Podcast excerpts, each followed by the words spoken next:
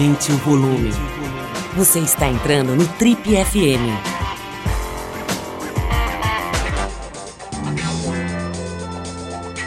Oi, eu sou o Paulo Lima e você está acompanhando a versão podcast do Trip FM.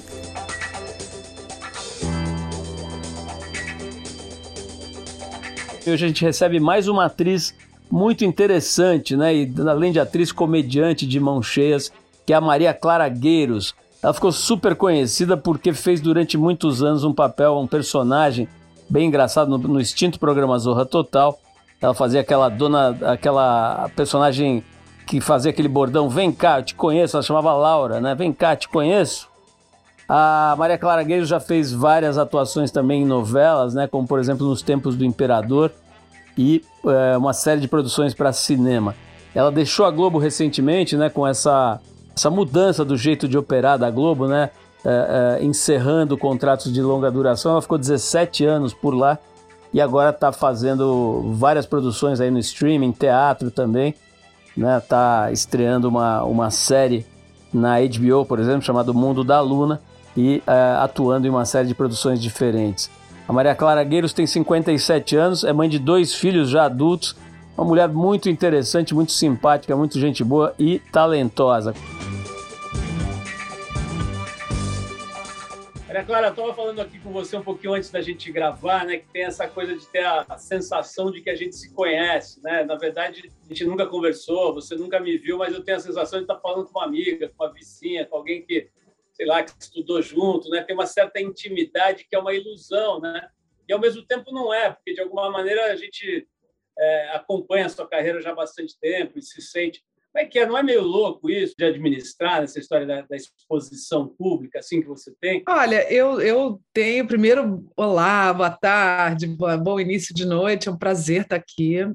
E respondendo a sua pergunta, a gente vai se acostumando, né? Porque eu tô eu, eu tenho 35 anos de carreira. E de TV eu tenho uns, assim, TV que eu fiquei mais conhecida, eu tenho uns 18 anos. Então, eu já estou mais ou menos acostumada. O, qualquer manifestação de, de, de, afeto feita pelo público é sempre uma delícia, né? O, o chato é quando as pessoas vêm com, com falta de educação, vêm pegando na gente e usando a gente como se a gente fosse realmente um, um, um, objeto, mas demonstração de afeto, de carinho, posso tirar foto, é, adoro seu trabalho, nossa, sabe, falando qualquer coisa positiva, é o um máximo, é um, é um super prazer. A gente trabalha para isso também, né? Você falou agora de começo de carreira, de, de tempo de carreira, na verdade. Ainda estava me lembrando, a gente entrevistou aqui algumas semanas atrás a Karine Telles, né? Atriz gigantesca aí que está agora sendo mais conhecida por causa do trabalho dela no Pantanal, e, mas que fez filmes de cinema super importantes, como Que Horas Ela Volta e outros. Né? E ela falou do perrengue que foi a, a, o início da carreira dela. Foi tão perrengue que virou um filme. Né? O primeiro filme dela é sobre essa carreira de ator no início. Né? Então, eu fui assistir, depois que eu fiz a entrevista, eu fui assistir, não conhecia o filme, é muito legal, porque é mesmo a real né, do ator em começo de carreira. Então, aquelas coisas de, de buffet infantil. Exatamente. De fazer é, Exatamente. promoção em porta de loja. É, como, é, como é que foi para você essa história, Maria Clara? Nossa, eu fiz de, de quase tudo, né? Porque não, não dá para dizer que a gente fez de tudo, mas eu fiz espetáculo infantil em, em festa de aniversário de criança, é, fiz distribuir Filipeta, que é no, no shopping onde eu estava em cartaz com teatro infantil, vestida com a roupa do personagem, vestida de garça, distribuindo Filipeta.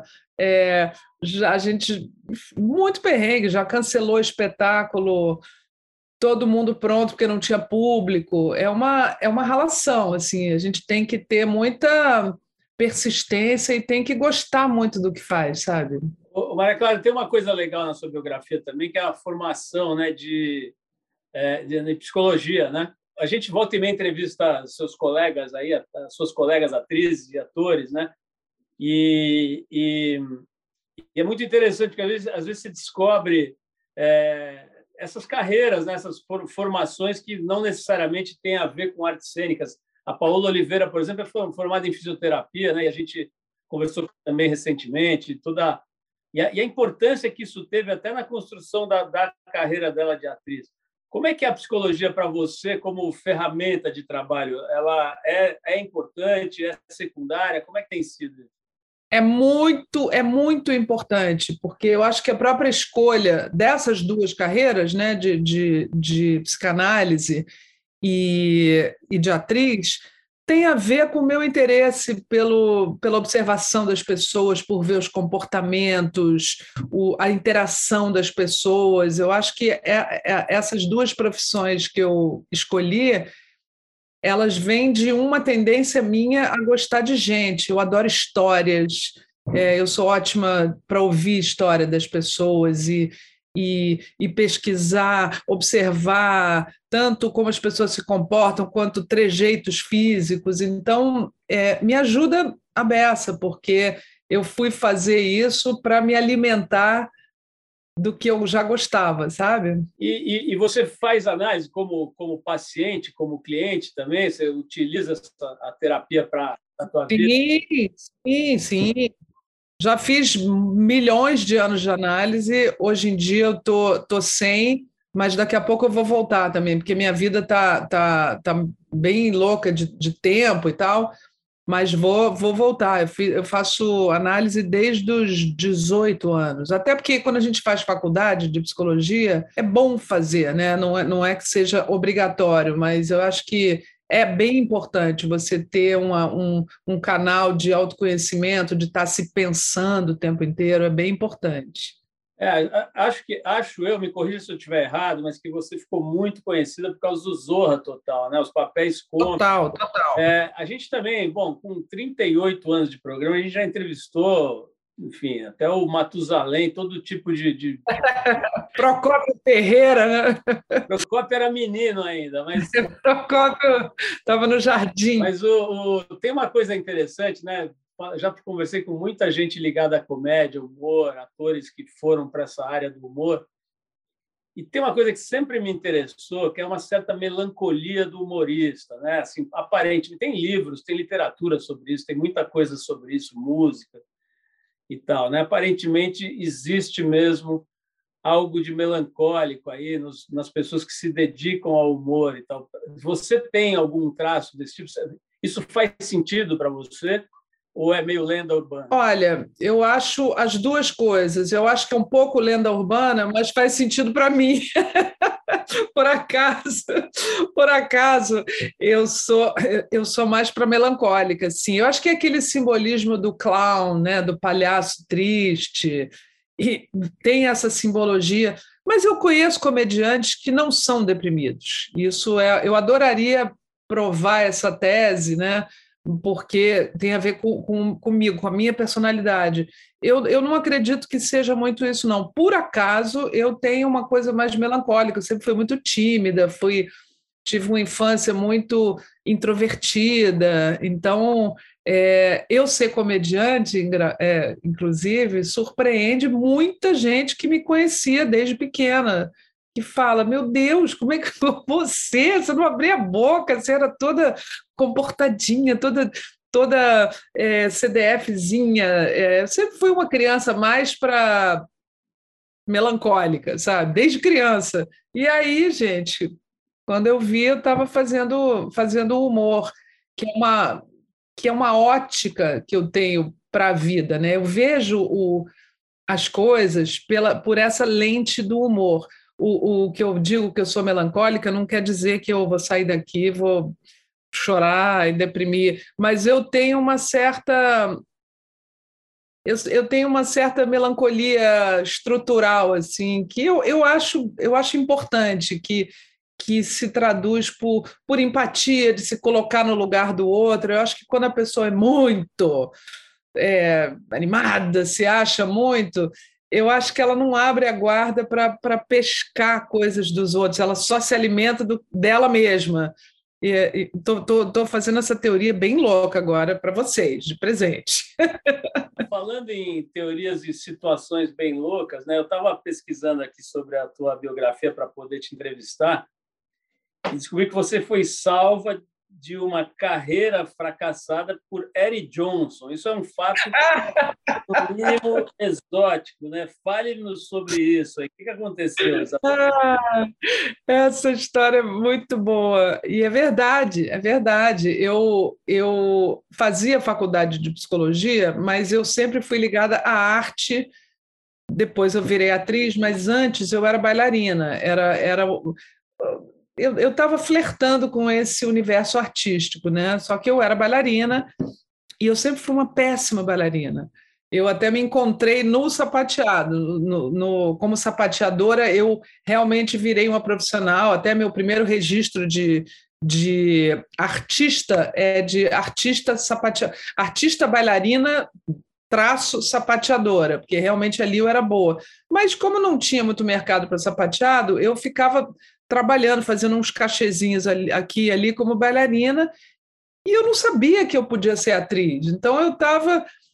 Sabe quando tem uma, uma coisa que está te levando para o lado artístico e a única porta que eu tinha aberta era essa da dança, só que eu era ruim de, de jazz, de dança moderna. Mas ao mesmo tempo eu as pessoas me chamavam para trabalhar e eu quando eu fiz uma peça com Eric Johnson, eu estava exatamente nesse momento em que eu já estava tendo umas oportunidades como atriz, porque eu tinha aberto já essa porta, e eu era ainda bailarina. Eu achava que eu minha carreira era meio de bailarina que pode interpretar. E aí eu, fazia, eu fiz uma peça com Eri em 89, 89 e 90, chamada Amores de Verão. E que eu era basicamente bailarina, ruim, ficava lá na, no, lá na última fila sempre, e e, e, eu meio que era boa nas cenas que precisava falar, entendeu? Aí um dia eu estava fazendo um espetáculo, em cena mesmo, público lá presente. Eu saí no meio de um debulé, né, uma, uma, um giro sem fim que a gente que a gente dá e fui parar na coxia tonta, igual um peão.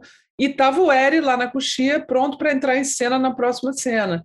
E ele, como era meu meu amigo, assim, meu, meu brother, né? Ele me pegou, me pegou assim pelo ombro e falou assim: Clarinha, você dança mal pra caramba, investe na tua carreira de atriz, você é boa. E aquilo foi libertador. Aquilo foi libertador. Tem até gente que eu falo isso, conta essa história pitoresca, né? E acha que, nossa, que grosseria. Nossa, ele não sabe, ele sabe, né? Eu já falei centenas de vezes. O bem que ele fez para mim, ele me libertou. Sabe quando, sabe quando a gente brinca é, com, com uma pessoa que está está com alguma coisa errada, ou, ou um, um, acessório errado, ou, ou, ou, faz coisas erradas, e a gente fala, gente, não tem um amigo para aconselhar? Eu tive Eric Johnson para me aconselhar. Eu podia estar até hoje rodando igual um peão, uma perua tonta, e não, não teria esse amigo para me dizer, ó, buraca na carreira de atriz que você tem talento. E aí foi.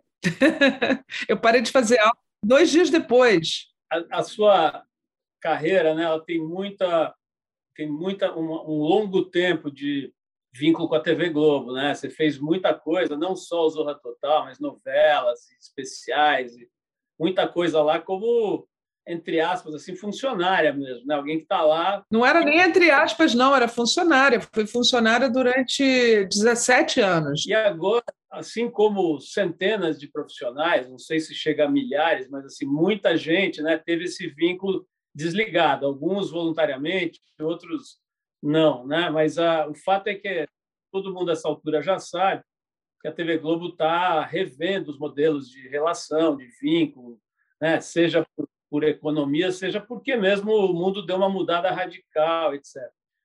Como é que foi para você isso, Maria Clara? Não é a primeira pessoa que está aqui com a gente que, que, que passou por isso e algumas têm lá entendem que isso é absolutamente natural, outras têm uma certa mágoa.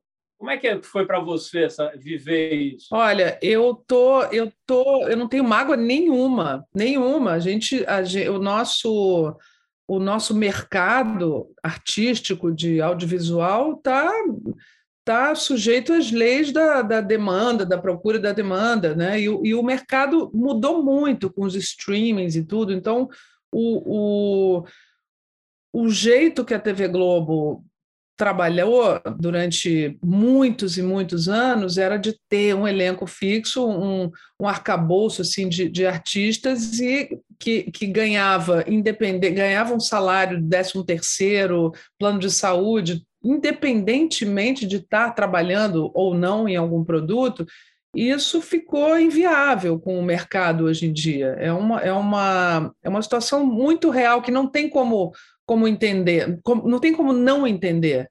E eu, é claro que eu estava há 17 anos com essa com essa segurança de, de ser funcionária de uma grande empresa de, de audiovisual, de ter a minha vida estruturada com um salário fixo, um plano de saúde e tal. A princípio, quando, quando é, eu soube que, que eu ia ser desligada da empresa, me deu um certo me deu um certo pânico, assim, será que eu vou conseguir me organizar? Mas graças a Deus, desde assim, um mês antes de acabar o meu vínculo com a empresa, eu já estava fazendo fazendo contratos que valeriam depois, né, para outros, para streaming, para HBO, Amazon, sabe, Netflix, já, já as coisas já começaram a pipocar, porque os, esses artistas todos estão sendo é,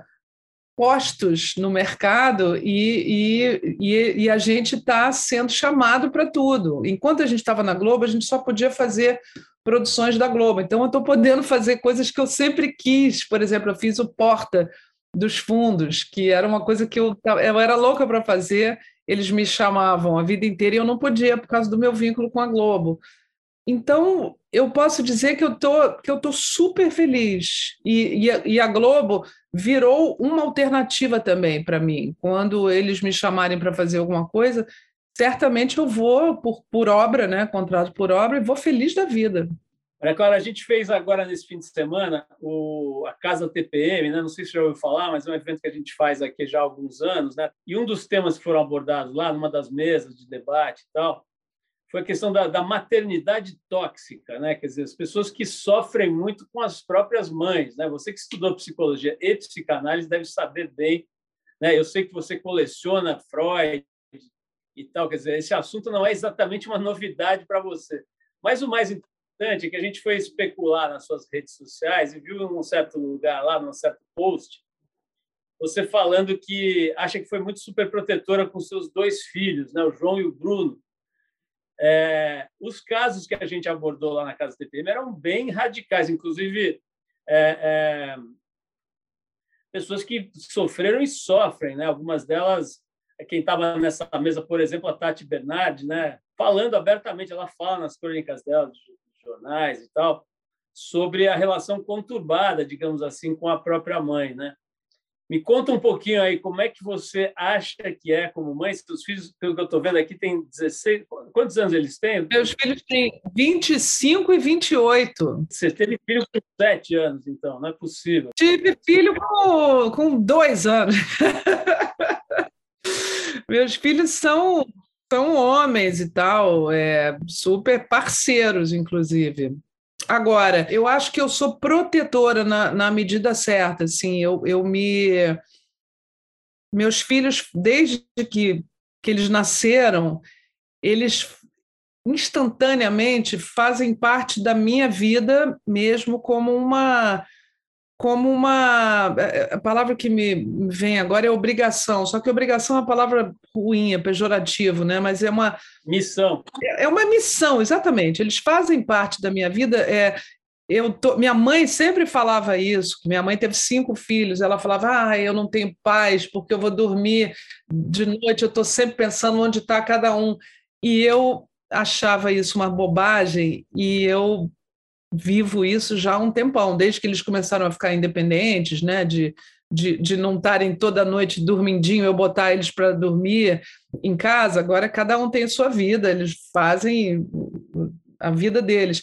Então, eu sou muito protetora, eu estou sempre querendo saber se eles estão bem de, em relação à violência mesmo, por que, que não chegou em casa, avisa se chegou bem.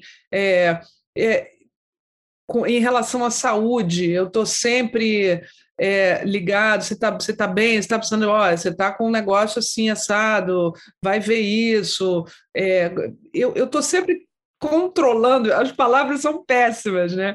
Eu estou sempre monitorando eles, porque, cara, se a mãe não, não cuidar dos filhos, é, quem que vai cuidar, né? Olha, o, Lacan deve ter dado umas três rodopiadas no caixão. Agora, quando você falou, estou sempre controlando.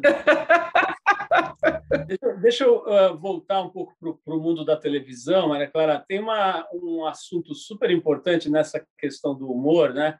que foi o encerramento dessa faixa de humor na, na Globo, né? essa faixa de humor tradicional, aquele negócio do sábado à noite, tal da, da Zorra, do Zorra, né? Isso, de repente, acabou. É, tem toda aquela questão do Márcio Mellen lá e toda aquela polêmica, mais do que polêmica, né? denúncias, e, e enfim. Mas o, eu quero até abordar mais o aspecto, vamos dizer assim, da, da, da, da ausência do humor. Né? O humor é muito tradicional na TV aberta. Né? Assim, a gente cresceu vendo Chico Anísio e Jô Soares e o Ricardo Corte Real, para puxar um pouco mais lá para trás. Né? É, Praça da Alegria, Trapalhões, quer dizer, o humor é muito presente, assim como a música. É, tanto um quanto o outro perderam bastante espaço, mas o humor, falando de Globo, ele desapareceu, né? Como é que você, por que isso aconteceu? Quer dizer, as pessoas não querem mais assistir ou tem muito mais a ver com a questão desse, vamos dizer assim, desse trauma da ruptura aí com o, o cara que era o diretor disso lá na TV Globo, né? Que dirigia os segmento. De... Eu acho que, que o, coincidiu esses últimos três anos, assim, é, que com o final dos projetos de humor, coincidiu com o mundo ter virado de cabeça para baixo também, tanto com, com pandemia, quando as produções ficaram super complicadas de serem feitas. É, e novela é o carro-chefe da televisão, da, da, da TV Globo, isso eles não, não tinham como abrir mão, e o humor virou um pouco é, fora da, da prioridade. Não acho que as pessoas não queiram ver humor, não, pelo contrário, acho que o humor é salvador a, a vida inteira. Então, foi uma, uma contingência, né, o, o, os projetos de humor terem saído, coincide com, com tudo isso que eu estou falando, com a reestruturação da, da, da, própria TV Globo, a reestruturação do mercado, tem várias produções de, de humor que, que nunca pararam no, no Multishow, por exemplo. Então, é uma questão de agora as coisas vão se acomodar, a pandemia já está arrefecendo, as pessoas estão vacinando, estão vacinadas, e, e o mercado está se estabilizando. Eu tenho certeza que isso vai voltar e o, e o humor da TV Globo vai, vai voltar a, a botar a cabecinha para fora da água, sabe? É claro, a gente fez um trabalho recentemente é, muito interessante com Andréa Beltrão, na TPM, falando sobre envelhecimento. Né? Ela tem falado bastante sobre isso, de um jeito muito legal, por sinal né, escancarando os assuntos e preconceitos e como é que ela está vivendo aí. Eu acho que ela está perto, acho que ela está perto dos 60 anos, né? E ela fala de um jeito muito legal. Eu, eu é engraçado. Eu você é, acho que você está com 57, né? Estou com 57. Mas é engraçado porque ela, ela, pelo que eu entendi assim e vi desse trabalho, ela reclama um pouco assim de ser muito cobrada, sabe? Ai, como é que é? Você está se sentindo como se ela tivesse assim virado o cabo da Boa Esperança, ou qualquer coisa parecida. Né? A impressão que dá é que você não passa por isso, mas eu queria saber se você sente um pouco de etarismo aí em algumas situações e, e na própria carreira, né? se, se, enfim, se estar nesse momento da vida é, tem um, um, peso a mais? Ah, eu acho que estar nesse momento da vida atualmente é, é sempre complicado em termos de etarismo. A gente sofre sim. Eu, eu não, não posso dizer que eu sofro na pele, que isso é uma coisa que me, que me faz é, infeliz, mas é uma preocupação. A gente está sempre correndo. O mundo, é, hoje em dia, de, de, de muito tempo para cá, o mundo é dos jovens, é da novidade, é do descartável.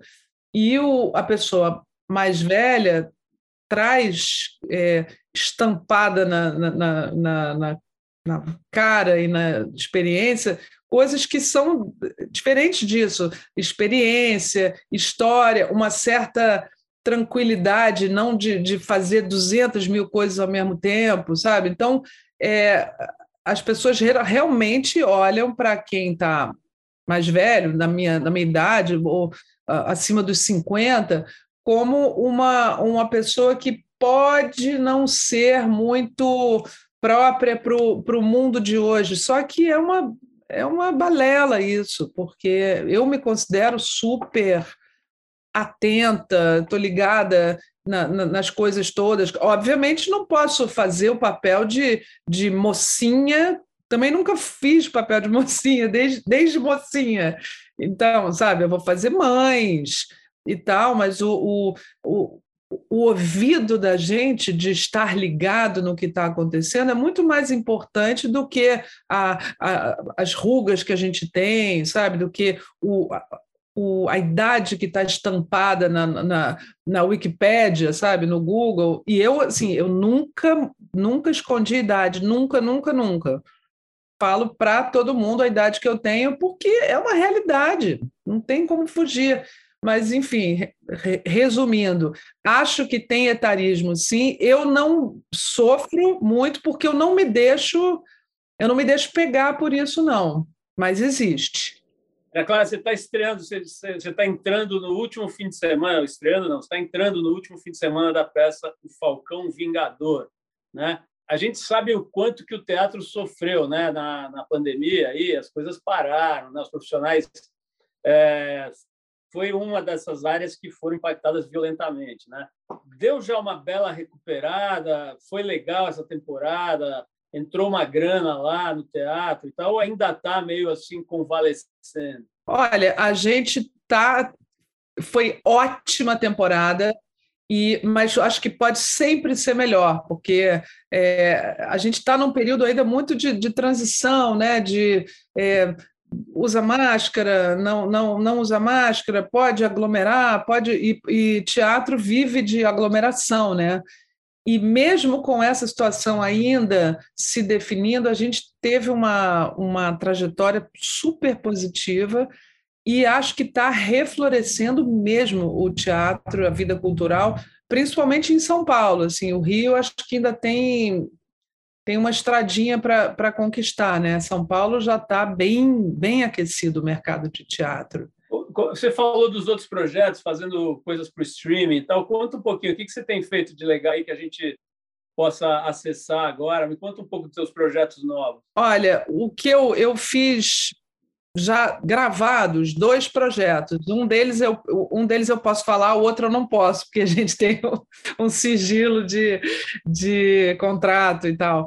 É, só posso dizer que é para a Amazon, esse que eu não posso falar.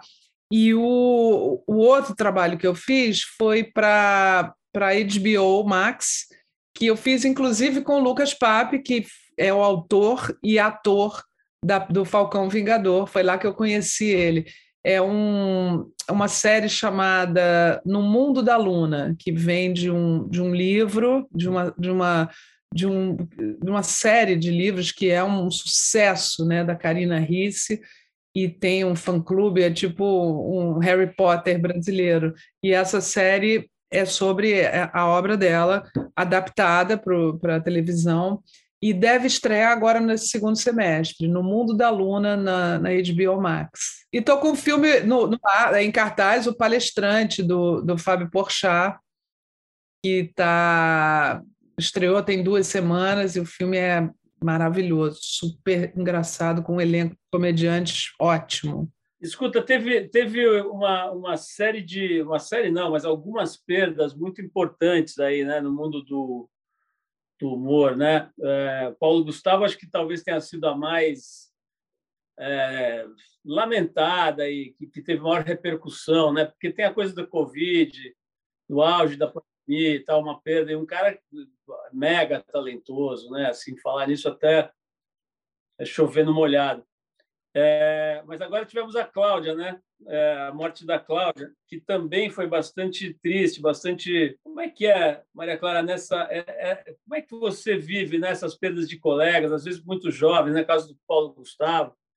Me fala um pouquinho do, do sentimento que bate aí para você. É aquela. É aquela dialética né, do, da, da, dos opostos, alegria tristeza, como é que um, um, comediante pode nos fazer chorar? É, é triste, coisas são coisas que a gente nunca vai entender e, e é difícil de aceitar. O, o Paulo Gustavo teve uma comoção por muitos motivos, né? De, de por ser de Covid, por ele ter 42 anos, está no auge da produtividade, com com o mundo querendo absorver ele, o mercado querendo absorver, ele com uma legião de fãs, a Claudinha Jimenez com a história que ela tem, o que ela representou também, é muito é muito louco isso, né, de do, do humor te fazer chorar. Até a Tata Werneck falou isso outro dia no, no Fantástico a propósito da perda da, da Claudinha, ela falou: ultimamente o, o humor tem me feito mais chorar do que rir. É uma tristeza mesmo, é uma tristeza. E a gente, infelizmente, é, a gente tem que conviver com isso, né?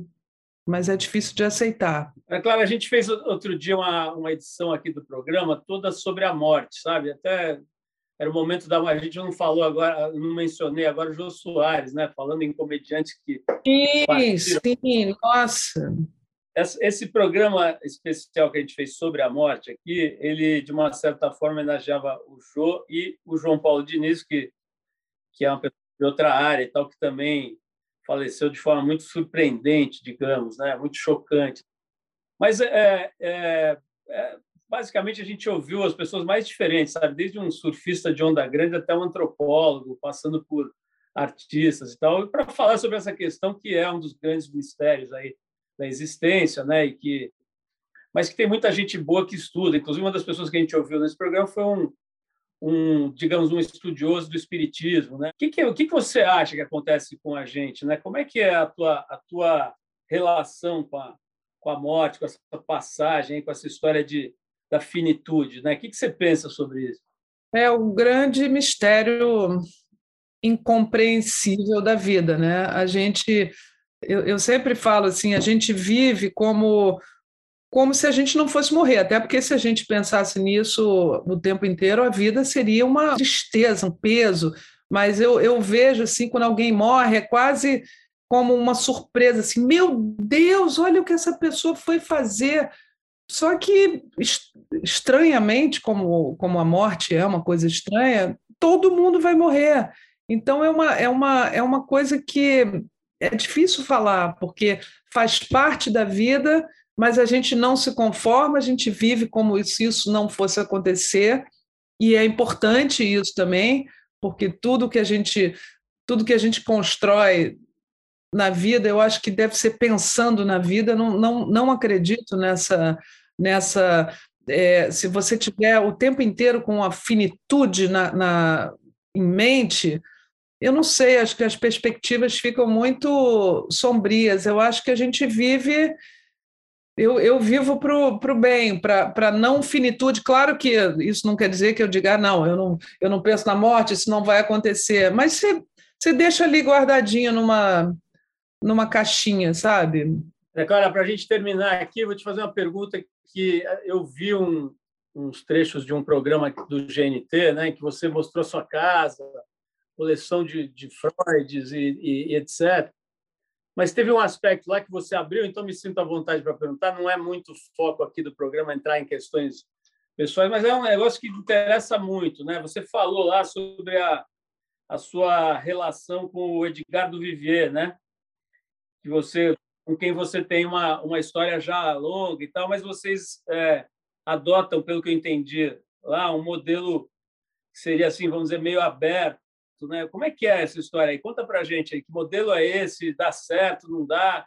Você recomenda? Não, não, o modelo, o modelo não é relacionamento aberto, não. São casas separadas, é totalmente diferente. Conta pra gente como é que funciona, então. Funciona muito bem, funciona muito bem. A gente está junto há 12 anos e nunca moramos em, em, na mesma casa. Obviamente, o, o, o QG, né, que eu, que eu digo, o quartel-general, é aqui em casa, a gente tá, ele está sempre aqui, ele dorme todos os dias aqui, mas ele vai trabalhar na casa dele, ele tem a casa dele, porque até porque a profissão dele, ele é músico e escultor, ele precisa de ateliê, de, de espaço, de eu, eu moro num prédio, ele mora numa, numa casa, que é quase como um, uma casa ateliê.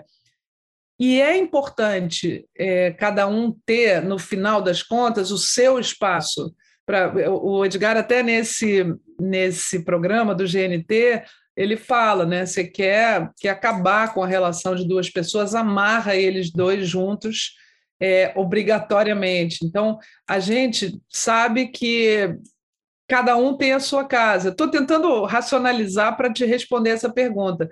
Eu só sei que a gente é casado, mesmo, super feliz, super parceiro e tal, e mora em casas separadas, mas não é relacionamento aberto, não. Relacionamento aberto eu não tenho, tenho estrutura, não. Genial.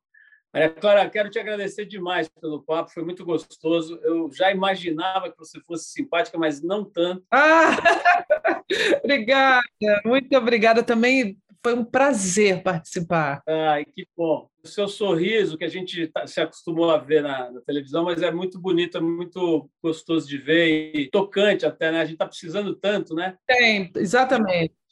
É, e, e eu acho que o, o, o humor é o humor me salvou mesmo de, de da, da, minha da, da, tristeza da existência, não especialmente que eu tenha tido uma, uma existência muito triste, mas da eu lido com a, com a tristeza da vida, com a melancolia através do humor e isso é salvador, sabe? Junto com o humor a, a, a educação, a gentileza com as pessoas, olhar no olho e falar: Oi, tudo bom? Como é que você vai? Aí a outra pessoa: Vou bem, e você? Sabe, essa, esse jogo de estar sempre olhando para o outro é uma coisa toda misturada, tem a ver com educação, gentileza, bom humor e humor, no final das contas, sabe? Isso é, um, é uma filosofia de vida que eu boto em prática e ensino para os meninos, ainda hoje. Eles grandes, eu ainda. Um beijão, Maria.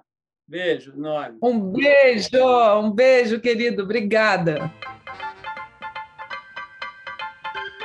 Você ouviu mais uma edição do Trip FM, uma produção da Trip no ar há mais de 37 anos.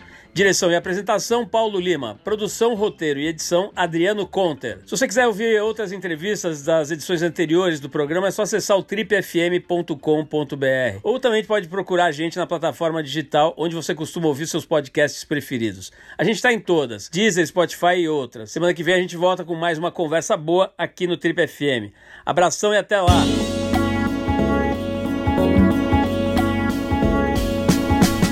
Você ouviu Trip FM.